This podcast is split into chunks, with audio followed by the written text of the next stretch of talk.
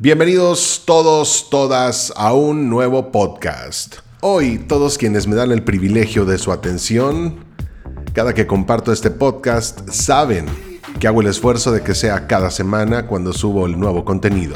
Sin embargo, en las últimas cuatro semanas fue simplemente imposible ya que estuve trabajando junto con todo mi equipo de colaboradores en el show del Señor de las Leyendas. Show que por cierto ya presentamos en seis funciones de estreno y que denominamos una temporada de estreno. Así pues, bienvenidos a este nuevo podcast y de nuevo gracias a todos quienes me distinguen con su atención. Hace aproximadamente unas dos semanas que presentamos el show de la el show del Señor de las Leyendas y si quieren saber un poco más de este esfuerzo conjunto del Museo de la Catrina y Netstream Multimedios, entonces vayan por favor al Facebook y búsquenlo como El Señor de las Leyendas. También podrán encontrar información en elseñordelasleyendas.com. Si quieren saber aún más, tengo en esta temporada un podcast que hicimos en el FID donde entrevistamos a Eric Morales, actor quien encarna el Señor de las Leyendas, una pieza que bien vale la pena escuchar para saber un poquito más de este concepto. Y hablando del FID, para quienes no lo conozcan, se trata del foro de ideas y divulgación de la empresa Netstream Multimedios y donde podrán encontrar contenidos en la página de Facebook como FID Lab y los podcasts en todas las plataformas como FID Podcast. No se pierdan tampoco esos contenidos y no olviden suscribirse para que tengan los últimos episodios antes que nadie.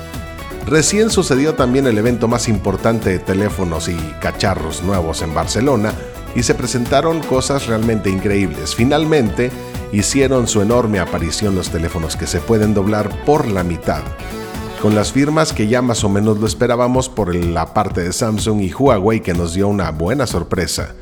Por cierto, fueron presentados, pero nadie pudo tocarlos, además de que eh, pues ni quería, ¿no? Porque rondan entre los 2.000 y 2.500 dólares. Y no vayas a romper uno porque te vendes.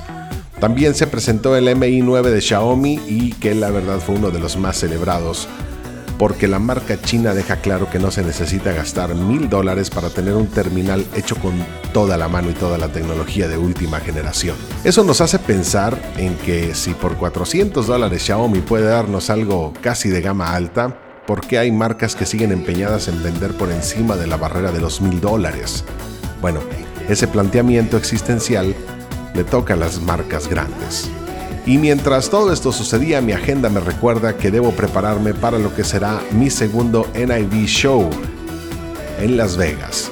El primero al que asistí fue apenas en abril del año pasado y que para entonces no tenía el regreso del podcast ni el FID, pero ahora será distinto.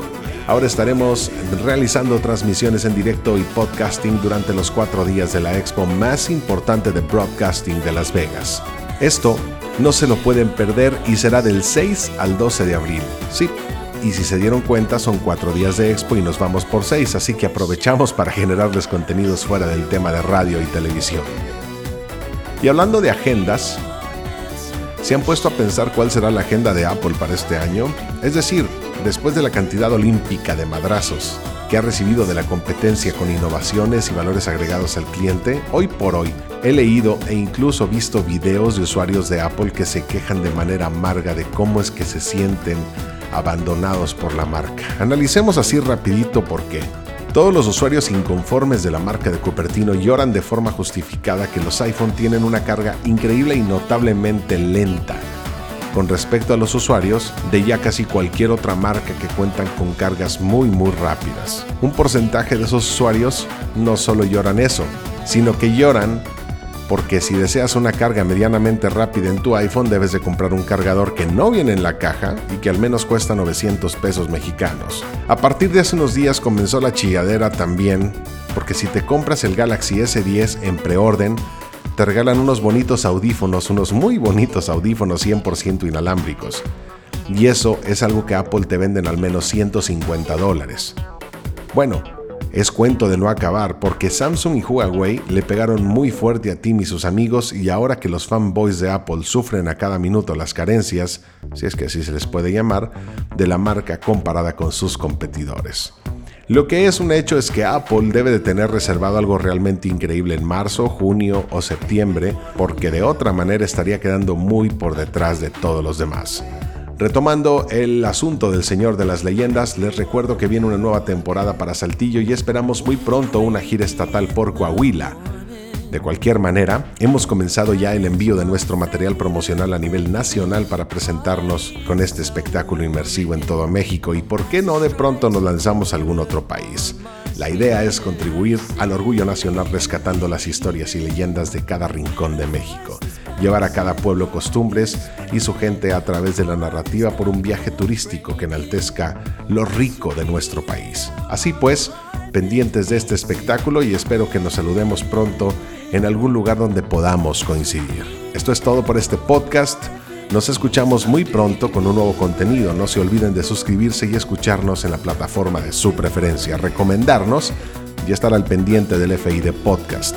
Búsquenlo y suscríbanse también. Mi nombre es Adonai Flores y nos escuchamos en el próximo.